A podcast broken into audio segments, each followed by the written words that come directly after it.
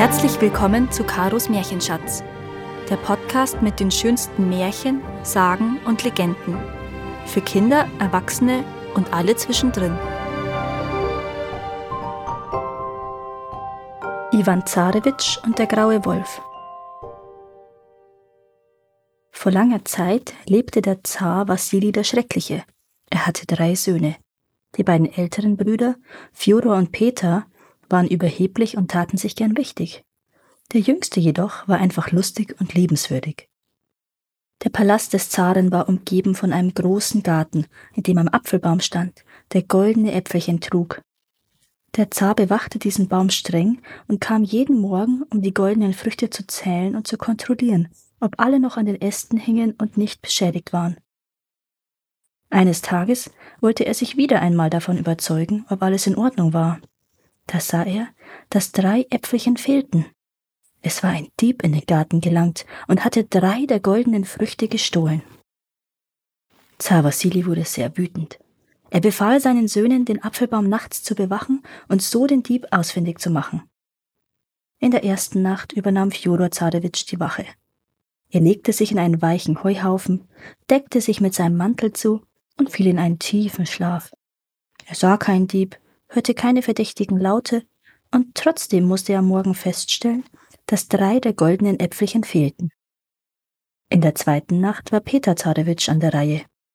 Er legte sich auf ein Federbett, deckte sich mit einer Decke aus Tobelpelz zu und fiel in einen sehr tiefen Schlaf. Er hörte nichts, sah niemanden, und trotzdem kam der Dieb auch in dieser Nacht wieder und stahl drei goldene Äpfelchen. In der dritten Nacht übernahm Ivan Zarewitsch die Wache. Er setzte sich in einer Ecke auf einen Baumstumpf. Es war so kalt, dass er kein Auge zutun und den Kopf nicht zum Schlafen senken konnte. So verging die Zeit. Eine Stunde, zwei Stunden, drei Stunden.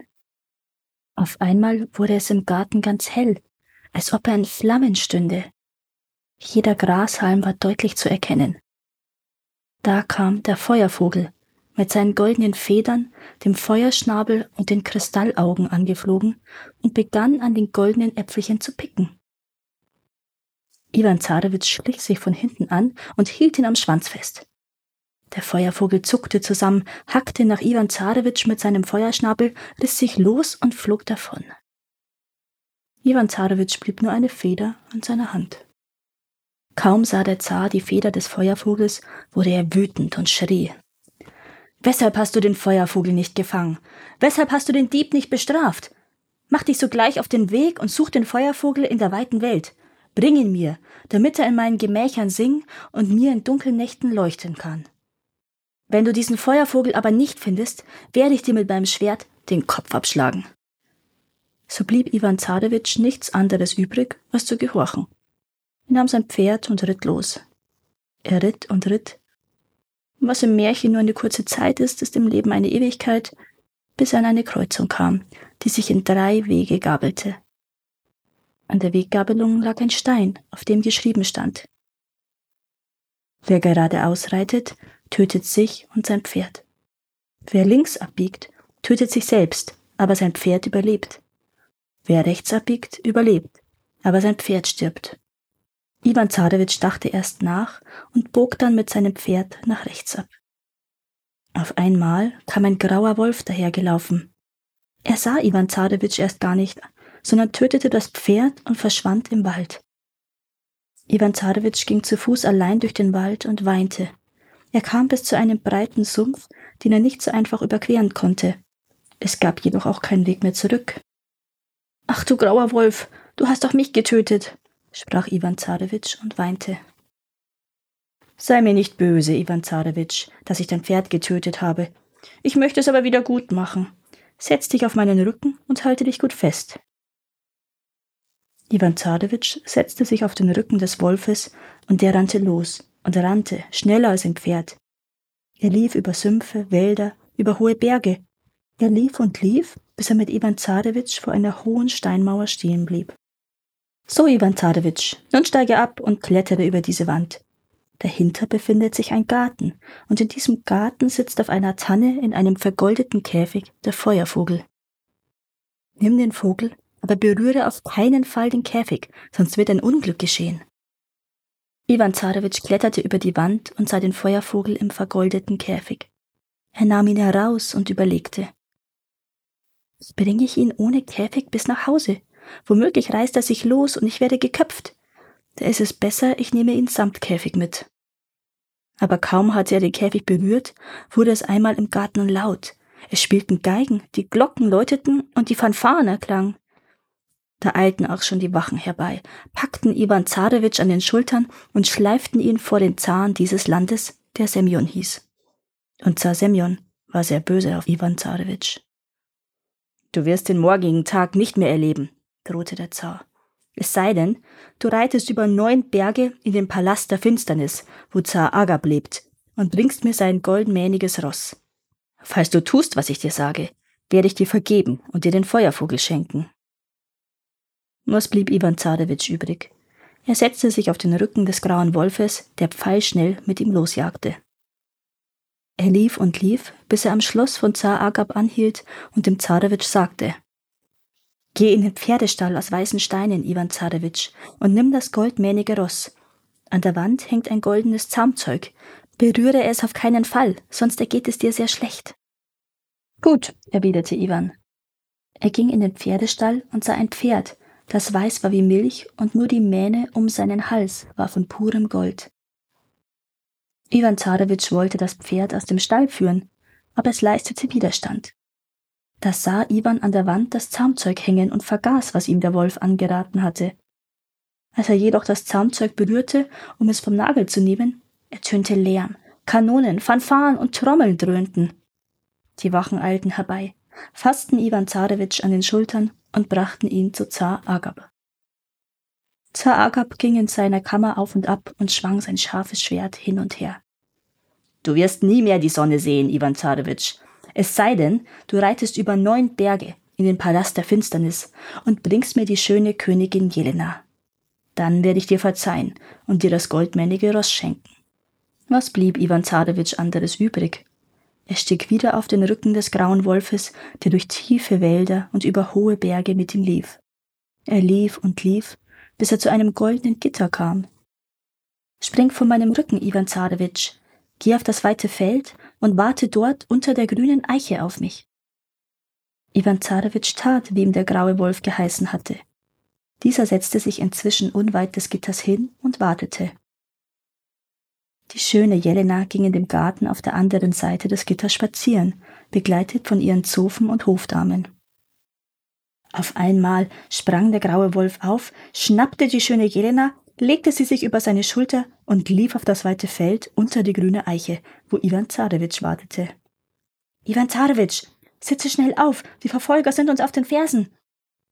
Ivan Zarewitsch sprang auf den Wolf und er lief so schnell los, dass ihn keiner einholen konnte. Als sie in das Reich von Zar Agab kamen, hielten sie auf der Wiese und überlegten. Ivan Zarewitsch tat es leid, dem Zahn die schöne Jelena zu übergeben, denn er liebte sie mehr als sein Augenlicht. Doch er hatte Zar Agab sein Wort gegeben, und das wollte er nicht brechen. Auf einmal kam eine Meise angeflogen, zwitscherte und sagte, Zar Agab möchte die schöne Jelena zur Frau nehmen und Ivan Zarewitsch töten.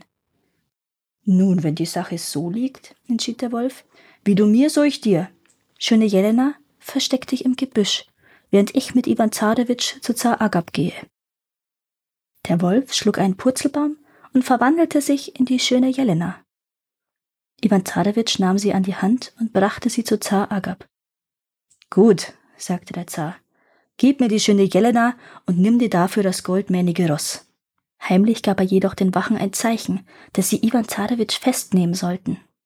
Da sprang Ivan Zarewitsch auf das goldmähnige Ross und ritt zur schönen Jelena. Der Wolf schlug erneut einen Purzelbaum und verwandelte sich wieder zurück in den grauen Wolf. Er erschreckte den Zahn, bis die Wächter lief in den Wald und holte Ivan Zarewitsch ein. Spring auf, Ivan, die schöne Jelena kann auf dem goldmännigen Ross reiten. Wir reiten nun ins Reich von Zar Semyon und tauschen das goldmännige Ross gegen den Feuervogel. Sie ritten und ritten, bis sie im Reich von Zar Semyon anlangten. Auf einer Wiese hielten sie und dachten nach. Plötzlich kam wieder eine Meise angeflogen, zwitscherte und rief Rette dich, Ivan Zarewitsch. Zar Semyon möchte das Pferd behalten und dich töten. Ivan Zarewitsch wurde traurig, die schöne Jelena war betrübt, aber der graue Wolf sprach Schöne Jelena, reite mit dem goldmähnigen Ross in den tiefen Wald hinein, und du, Ivan, du bringst mich zum Zaren. Dann schlug er erneut einen Purzelbaum und verwandelte sich in ein wunderschönes Pferd. Ivan nahm das Pferd und brachte es zum Zahn. Bei Zar Semyon warteten schon die Henker mit scharfen Schwertern in der Hand. Gut, sagte Zar Semyon. Gut, Ivan Zarewitsch, gib mir das Pferd und dafür bekommst du den Feuervogel. Mit der einen Hand überreichte er Ivan den Käfig und mit der anderen gab er den Henkern ein Zeichen. Ivan Zarewitsch nahm den Käfig, die Henker schwangen das Schwert. Auf einmal überschlug sich das Pferd und verwandelte sich in einen Wolf. Dieser stürzte sich auf die Wachen, die die Flucht ergriffen. Ivan Zarewitsch sprang auf den Rücken des Wolfes und verschwand mit ihm. Nun ritten sie nach Hause. Ivan Zarewitsch auf dem Rücken des Wolfes, die schöne Jelena auf dem goldmähnigen Ross und der Feuervogel im Käfig, der am Sattel des Pferdes festgebunden war. Der Wolf brachte Ivan Zarewitsch bis an die Weggabelung, an der der Stein lag. Ivan Zarewitsch, morgen sind wir zu Hause, sagte er. Bau ein Zelt auf, damit sich die schöne Jelena etwas ausruhen kann, und leg auch du dich schlafen. Ich werde so lange auf die Jagd gehen. Ivan Zarewitsch baute ein weißes Zelt auf und schlief ein. Auch die schöne Jelena schlief. Das goldmännige Ross lief um das Zelt und der Feuervogel zwitscherte leise ein Liedchen. Auf einmal kamen die Brüder des Ivan Zarewitsch, Fjodor und Peter Zarewitsch, zum weißen Zelt. Sie sahen das goldmännige Ross, hörten den Feuervogel und starrten die schöne Jelena an. Sie waren voller Neid gegenüber dem jüngsten Bruder. Wir töten Ivan und nehmen alles mit. Fjodor Zarewitsch zückte das Schwert und tötete den schlafenden Iwan. Sie packten die schöne Jelena, nahmen den Feuervogel und das goldmännige Ross und ritten nach Hause. Niemand hatte etwas gesehen oder gehört. Iwan Zarewitsch ließen sie tot im weißen Zelt zurück. Als der graue Wolf zurückkam, weinte er und sank neben Iwan Zarewitsch nieder. Da kam ein Rabe mit seinem Jungen vorbeigeflogen, sah Iwan Zarewitsch tot daliegen und begann über ihm zu kreisen, denn er wollte ihm die Augen aus dem Kopf picken. Da sprang der graue Wolf hoch, schnappte sich ein Rabenjunges und wollte dieses zerfetzen. Doch der schwarze Rabe fing an zu betteln. Grauer Wolf, lass mein Kind am Leben, und ich erfülle dir jeden Wunsch. Gut, Rabe, willigte der Wolf ein. Ich tu deinem Jungen nichts, aber du musst mir einen Dienst erweisen. Flieg hinter das blaue Meer, hinter die Berge und bring mir das lebendige und das tote Wasser. Der Rabe flog über das blaue Meer und hinter die hohen Berge. Drei Tage lang flog er. Drei Tage lang saß der Wolf bewegungslos und hielt mit den Pfoten das Rabenjunge fest. Am vierten Tag kehrte der Rabe zurück und brachte das lebendige und das tote Wasser mit. Der Wolf bespritzte Ivan Zarewitsch mit dem toten Wasser, worauf sich die Wunde schloss. Danach bespritzte er ihn mit dem lebendigen Wasser. Nun wurde Ivan Zarewitsch wach streckte sich und sagte, hm, da habe ich aber gut geschlafen. Ach, Ivan Zarewitsch, wenn ich nicht gewesen wäre, wärst du nie wieder aufgewacht, erklärte der graue Wolf. Während du geschlafen hast, wurde die schöne Jelena von deinen Brüdern entführt, das goldmännige Ross und auch der Feuervogel. Ivan Zarewitsch fing an zu weinen, denn er wusste nicht, was er tun sollte. Sitz auf, befahl der Wolf. Ich erweise dir noch einen letzten Dienst und bringe dich nachts nach Hause. Ivan Zarewitsch setzte sich auf den Wolf und er rannte los wie ein Blitz. Ganz früh am Morgen kamen sie zu Hause an. So, Ivan Zarewitsch, nun endet mein Dienst bei dir, beschied ihm der graue Wolf. Nun musst du dein Glück selbst erobern. Der graue Wolf lief fort und Ivan Zarewitsch ging in den Palast hinein. Dort läuteten die Glocken, erklangen Trompeten. Die schöne Jelena und Fjodor Zarewitsch feierten Hochzeit. Es war jedoch eine traurige Hochzeit, die schöne Jelena vergoss Tränen, die so groß waren wie Perlen. Der Feuervogel verlor seine goldenen Federn, und im Stall konnte sich das goldmännige Ross kaum auf den Beinen halten.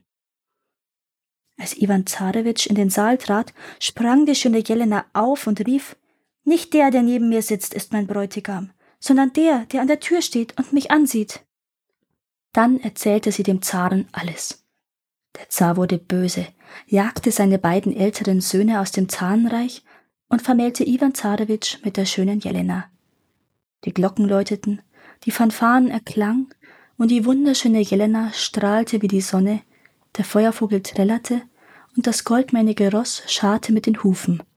Im Palast fand eine fröhliche Hochzeit statt. Danke, dass ihr auch dieses Mal zugehört habt. Es würde mir sehr helfen, wenn ihr diesen Podcast abonniert und wenn er euch gefällt, mit euren Freunden und eurer Familie teilt. Habt ihr Vorschläge oder Wünsche für weitere Geschichten? Dann schreibt mir. Meine Kontaktdaten findet ihr in den Show Notes. Bis zum nächsten Mal.